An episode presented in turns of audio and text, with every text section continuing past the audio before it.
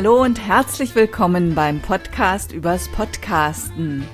Mein Name ist Brigitte Hagedorn. In meiner Blogrubrik Podcaster packen aus hat kürzlich Daniela Friedrich ausgepackt. Und zwar über den Bredocast, den noch jungen Podcast des Hans-Bredow-Instituts in Hamburg. Das Hans-Bredow-Institut beschäftigt sich mit Medienforschung und darum geht es auch in dem Bredocast. Ich habe dazu mit Daniela Friedrich für diese Episode gesprochen. Über die Entstehung des Podcasts, den Produktionsablauf und über die kleinen und großen Herausforderungen beim Podcasten. Hallo Frau Friedrich, schön, dass Sie sich Zeit für das Gespräch genommen haben. Hallo, ich freue mich sehr. Frau Friedrich, Sie sind Beraterin für digitale Kommunikation und studieren Medien- und Kommunikationswissenschaften in Hamburg. Ja, genau. Und, und deshalb reden wir heute miteinander, Sie sind die Gastgeberin des Bredo-Casts, des Podcasts der Hans-Bredow-Stiftung in Hamburg. Gastgeberin, was bedeutet das? Gastgeberin, genau. Es geht beim Hans Bredow, äh, beim Bredow-Cast im Hans Bredow-Institut ja nicht um mich und meine Ansichten, sondern vor allem um die Forschung, um die Medienforschung im Hans Bredow-Institut. Und ich verstehe mich da als ähm, Moderatorin, ähm, die, ähm, die Kollegen vor allem im erst, in erster Linie ich will nicht sagen interviewt, also wir, das fängt immer wie so ein Interview an und dann gipfelt das in so einem Gespräch ähm, und, und durch die Themen des Instituts leitet. Ja, das ist so, äh, das verstehe ich beim Bredocast als meine Rolle als Gastgeberin.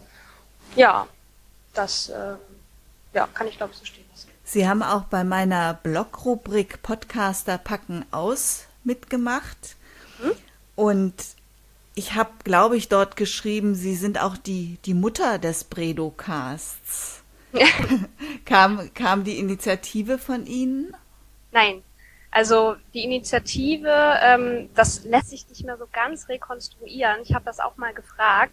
Die ist entstanden in einem Team. Da war ich auch noch nicht Mitglied in diesem Team im Hans-Bredow-Institut. Ähm, und zwar mit Jan Schmidt, äh, Stefan Dreier, Christiane Matzen und Nele Heise die vier haben sich überlegt, wir wollen irgendwie mal was anderes machen. Also wir wollen nicht unsere, also unsere Forschungsergebnisse, die wir zu, zuhauf haben im Hans-Bredow-Institut, nicht in Textform und nicht an, auch inhaltlich nicht so, wie wir es bisher getan haben, verbreiten, sondern mal eine andere Form suchen. Da ist die, die Idee entstanden, erstmal irgendwas anderes zu tun. Und daraus hat sich dann so einem relativ langen Prozess die Idee entwickelt, einen Podcast zu machen Erst war auch die Idee, einen, einen Videocast zu machen, also Podcast äh, nennt man das dann, glaube ich. Und ja, da mit Jan Schmidt, der unterrichtet auch an der Universität Hamburg, war ich da in Kontakt über mein Studium dort und er hat mich dann gefragt, ob ich da einfach mitmachen möchte. Und so hat sich dann in, in diesem Team aus uns fünf diese, dieses, was es jetzt ist, der Bredocast, herauskristallisiert. Können Sie sagen, was so der Hauptgrund war, dass man gesagt hat, okay, wir machen jetzt eben einen Podcast, einen Audio-Podcast. Wir machen keine Clips für YouTube oder einen Videocast? Ein großer Grund ist eine technische Hürde gewesen oder auch so eine Know-how-Frage, die wir, wir konnten gewisse Ansprüche, die wir an uns selber und an das Produkt, was wir da, wir da veröffentlichen wollten, überhaupt nicht erfüllen, weil wir haben uns verschiedene Videocasts angeguckt und versucht herauszufinden, wie man das denn produziert. Und da waren wir zumindest gefühlt so von unserer Kompetenz, die wir in diesem Team hervorbringen, so weit weg, dass wir gesagt haben, dass das können wir versuchen, aber das wird alles nur bestimmt nicht gut. Deswegen war so der Gedanke, eine Audiodatei, das ist ja, das ist doch bestimmt viel einfacher, das machen wir. Dann haben wir losgelegt und es war aber auch überhaupt nicht einfach. Also einfacher bestimmt als ein Videocast, aber Podcasten ist halt mehr als Plaudern. Und wie ich auch schon in dem, in dem schriftlichen Interview, was ich äh, Ihnen ja geschickt hatte, geschrieben hat, es gibt so viele Komponenten, die da miteinander äh, agieren müssen. Der, der Blog, der Hoster, die, die, Video, äh, die, die Audiobearbeitungssoftware. Und das alles mussten wir uns aneignen. Wir kannten keines davon. Und wir sind dann so vorgegangen, dass wir uns äh, Hilfe geholt haben von äh, verschiedenen Leuten, die wir schon kannten. Alles Podcaster, die äh, haben uns sozusagen ihre Tipps und ihre Erfahrungen, die sie gemacht haben, weitergegeben. Also wir haben dann erzählt, was wir machen wollen und ähm, ja, so sind wir dann über Holger Klein, der macht den Vrind.de äh, Podcast, dann Tim Pritloff haben wir im Institut gehabt in einem anderen Zusammenhang, den haben wir da irgendwie kurz verhaftet, der hat uns was über unseren Bredo-Podcast gesagt und nicht zuletzt Tobi Bayer, mit dem haben wir einen richtigen Workshop gemacht. Um dann letztendlich zu dem Produkt zu kommen, was wir jetzt da irgendwie ähm, auf die Beine gestellt haben. Super, und Sie sind am 23. Juli gestartet. Welche Erfahrungen haben Sie denn bisher gemacht? Also Sie, Sie hatten ja wirklich gute Ratgeber an Ihrer Seite. Wie, wie war das, der, der eigentliche Workflow dann sozusagen? Also wir haben uns ziemlich viel Zeit zum Üben genommen. Vor dem äh, Veröffentlichungsdatum ist bestimmt ein halbes Jahr ins Land gegangen. In der Zeit haben wir zwei Folgen völlig fertig produziert und diesen ganzen Prozess vor der Veröffentlichung, den hat, der war schon ganz gut einstudiert und da haben wir uns in der Zeit schon das Feedback geholt.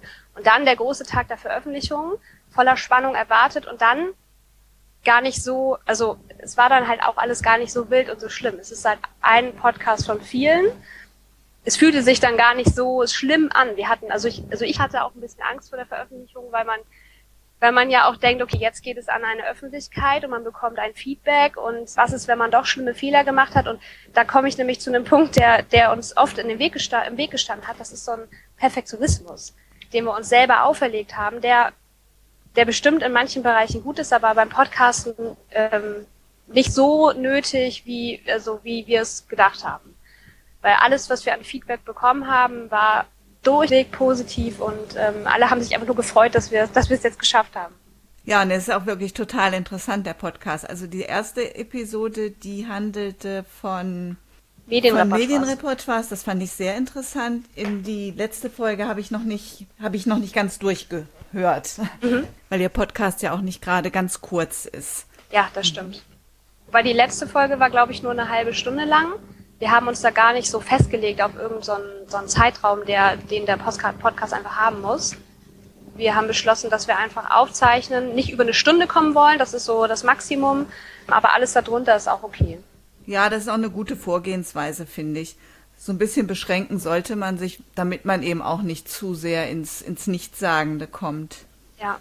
Sie, Sie schneiden den Podcast auch und machen dann so die, die Bearbeitung und führen die Interviews, sagten Sie. Arbeiten denn noch andere richtig mit an dem, an dem Podcast? Also lädt es dann jemand anders hoch oder schreibt den Text für den Blog? Nee, das mache ich alles allein. Also in dem Team, das ich vorhin schon vorgestellt habe, ähm, hole ich mir immer Feedback. Das läuft im Prinzip, ich fange mal ganz vorne an, so dass ich mir ähm, auch ein, Thema überlege. Und das mache ich auch nicht ganz alleine. Ich gehe dann in die monatliche Konferenz bei uns am Hans-Bredow-Institut und erzähle mal so ein bisschen, wie jetzt so der Stand der Dinge ist. Und dann frage ich immer in die Runde, ob es nicht eine Idee gibt für ein, für ein interessantes, spannendes Thema, was gerade, was gerade aktuell ist. Und dann bekomme ich da meistens ganz viele Tipps, manchmal sogar freiwillige. Ja, und dann konkretisiere ich das Thema, überlege mir, welcher Aspekt vielleicht von einem breiten Forschungsfeld besonders interessant sein könnte. So mache Termine mit den Kollegen und interview die. Dann schneide ich das die Datei am Computer mit äh, Audacity und dann lade ich sie bei Auphonic hoch, wo sie dann hübsch gemacht wird, sage ich immer, und dann ja poste ich die auf den Blog. Und die Texte und die Audiodatei schicke ich, bevor ich sie veröffentliche, einmal an das, das Team, der, das Podcast-Team, das Predocast-Team. Die lesen dann einmal drüber und äh, sagen dann oder verbessern oder ähm, haben Anmerkungen. Und dann geht das auch. Und Sie müssen die Episode jetzt nicht der Institutsleitung nochmal vorstellen, dass die nochmal gegengehört wird oder solche Geschichten. Nein. Das ist ganz toll am Manspredo-Institut, finde ich. Äh, ich hatte das auch erwartet. Die Frage finde ich auch völlig berechtigt, dass ähm, die sozusagen hierarchische oberste Instanz da immer noch mal drüber hört und alles, was veröffentlicht wird, abgesegnet werden muss. Ist aber nicht der Fall das hat uns auch in der Arbeit beim Podcast große Freiheiten geschafft. Auch bei der Ideenentwicklung waren wir völlig frei. Es gab gar keine Auflagen vom, vom, äh, vom, vom Vorstand oder von der Geschäftsführung. Genau, wir haben im Team Christiane Matzen, die bei uns die Öffentlichkeitsarbeit macht und dann natürlich aus ihrer, aus ihrer Perspektive und ihrer Erfahrung einen Blick drauf hat und einfach weiß, was geht und was nicht geht. Und dadurch sind wir da abgesichert, also als verlängerte äh, Hand und verlängerte Hand und verlängertes Ohr der, der Direktoren. Klasse. Finde ich, finde ich sehr toll. Die ja. Produktion, wie lässt die sich so in den, in den Arbeitsalltag integrieren? Ist es jetzt schon Stress für Sie oder für Ihre Kollegen, dass so ein bisschen Zeitdruck ist, dass man denkt, oh, die neue Episode muss fertig werden? Oder lässt sich das ganz gut managen? Für mich lässt sich das sehr gut managen. Ich bin ja extra für den Podcast am Hans-Bredow-Institut und kann meine ähm, ganze Zeit darin investieren. Das sind so, je nach Phase, in, in der ich mich bei, beim äh, Produktionsprozess befinde, zwischen fünf und zehn Stunden pro Woche. Die könnte man vielleicht auch noch äh, natürlich in beide Richtungen auch noch ausbauen, aber mit, der, mit dem Zeitraum komme ich, ich sehr gut klar. Ich habe aber die Erfahrung mit meinen Kollegen gemacht, die ja auch in ihren, in ihren Arbeitsphasen stecken und zum Beispiel kurz vor Projektabschluss überhaupt gar keine Zeit für irgendwas anderes haben. Und da musste ich mich auch schon ein paar Mal vertrösten lassen von Kolleginnen und Kollegen, die dann gesagt haben, ich würde es grundsätzlich gerne machen, ich habe aber keine Zeit. Und eine andere Erfahrung, die ich gemacht habe, die bei der Produktion schwierig ist, ist auch so ein bisschen die Angst vor Mikrofon. Dass Kollegen irgendwie sich unwohl fühlen, was zu sagen, was dann so eins zu eins aufgezeichnet wird, im Nachhinein kaum korrigiert und verbessert werden kann. Wobei auch das irgendwie nicht stimmt. Also ich habe auch schon Dinge rausgeschnitten auf Wunsch oder einfach, weil es nicht gepasst hat oder irgendwie ich dachte, das passt, das passt der Person bestimmt, dass ich das rausschneide. In dem schriftlichen Interview bei Podcaster packen aus hatten Sie geschrieben, Sie haben verschiedene Sachen ausprobiert bei der Aufnahme. Sie nehmen mit dem Zoom H4n auf und Sie haben ja. einmal zwei Kopfmikros angeschlossen und einmal haben Sie das Gerät einfach auf den Tisch gestellt und mit den integrierten Mikrofonen aufgenommen. Welche Erfahrung war da für Sie die bessere? Die integrierten Mikrofone von dem Zoom-Recorder. Das war ein ganz, ganz schwieriger und langwieriger Prozess, diese Soundqualität, die das Rohmaterial hat, auf, einen, auf ein Niveau zu bringen, dass wir da gut mitarbeiten konnten. Ich habe am Anfang nicht genau verstanden, woran das liegt und habe da auch wieder äh, sozusagen unsere externen Berater die konsultiert und habe äh, Tobi Bayer eine Datei geschickt und habe ihm gesagt, ich, ich weiß einfach nicht mehr weiter, egal was ich tue, ich krieg's nicht besser hin. Und was er dann gesagt hat, war, es ist doch in Ordnung so. Ja. und das war, also diese, äh, also er hat schon einen Unterschied fest, oder ich habe auch einen Unterschied festgestellt zwischen diesen Kopfmikros und den, äh, Mikro, den integrierten Mikros. Kopfmikros, Entschuldigung, meinen Sie, Sie haben externe Mikrofone angeschlossen? Genau, ich habe an den Zoom-Recorder, da sind unten so dreipolige Buchsen, da habe ich zwei Mikros angeschlossen, die so über so ein Headset, also nur, aber nur Mikrofon.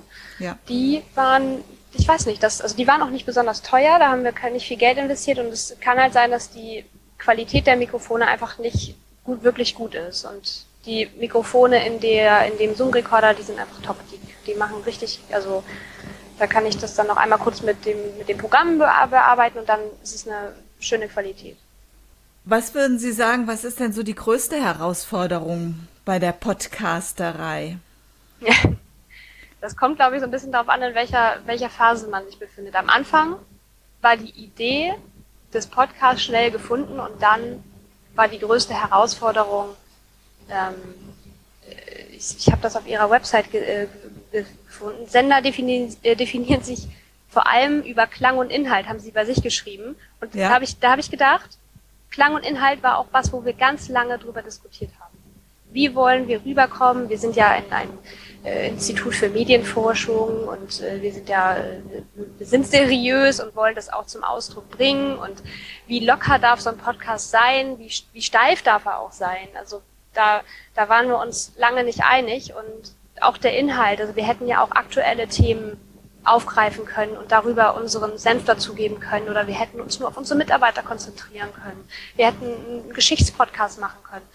Wir haben uns jetzt dazu entschieden, einen äh, aus aktuellen Projekten zu entwickeln, also die Themen aus aktuellen Projekten zu entwickeln. Aber das war also in der, in der Findungsphase die größte Herausforderung, sich überhaupt darüber im Klaren zu werden, was will ich überhaupt selber und dann sich mit den Kollegen darüber zu einigen. Und jetzt in der Produktionsphase, ähm, da würde ich, also mich, mich persönlich stellt die die Technik hinter dem Podcasten immer noch, also einfach, das ist eine Herausforderung für mich, die, die kann ich bewältigen, aber die, das ist für mich, glaube ich, das Schwierigste. Da mit diesen Komponenten, dann, das kann zum Beispiel, einmal hat das, bekam das alles gemacht, ich habe das alles gemacht und dann wurde die Datei aber einfach nicht abgespielt im Blog. Also alles war fein, bis mein Kollege dann herausgefunden hat, es liegt am Dateinamen. Der Dateiname hatte ein Leerzeichen. Ja. So, also über solche Kleinigkeiten stolper ich sozusagen in meinem Alltag und das ist so irgendwie so, so technische Feinheiten, die einfach nur, nur die Erfahrung äh, einem mitbringen kann, so über die, äh, das ist für mich gerade die größte Herausforderung. Ja, und das wird ja mit der Zeit werden das weniger und man lernt eben immer ganz viel Neues dazu. Ja, genau. Super. Ich freue mich sehr, dass es diesen Podcast gibt. Ja, wenn einfach ein Medieninstitut podcastet, dann kommt das, kommt der Podcast vielleicht auch wieder so ein kleines Stück weiter aus seiner Nische raus. Das würde mich immer sehr freuen. Auf jeden Fall wünsche ich Ihnen ganz, ganz viel Spaß und Erfolg mit dem Predocast weiterhin. Dankeschön. Und vielen Dank für das Gespräch. Ja, ich danke Ihnen für die Einladung. Tja, und ich habe wieder gelernt, dass die Qualität von Skype-Interviews immer recht unterschiedlich sein kann. Im Nachhinein denke ich, ich hätte Frau Friedricher bitten können, ihre Seite mit dem Zoom mitzuschneiden. Dann hätte ich aus beiden Dateien eine gemacht. Doch hinterher nützt einem diese Erkenntnis nichts. Ich hoffe, liebe Hörerinnen und liebe Hörer, die Qualität war für Sie okay und dass der Inhalt sie von den Nebengeräuschen und leichten Lautstärkeschwankungen abgelenkt hat. Die Links zum Bredocast und auch zu dem Text über den Bredocast finden Sie wie immer in den Show Notes. Ich freue mich über Ihr Feedback auf audiobeiträge.de und hier finden Sie den Menüpunkt Extras und genau hier habe ich auch den Podcast versteckt. Ich freue mich, wenn Sie nächstes Mal wieder dabei sind und empfehlen Sie mich weiter. Eine gute Zeit wünscht Ihnen Brigitte Hagedorn.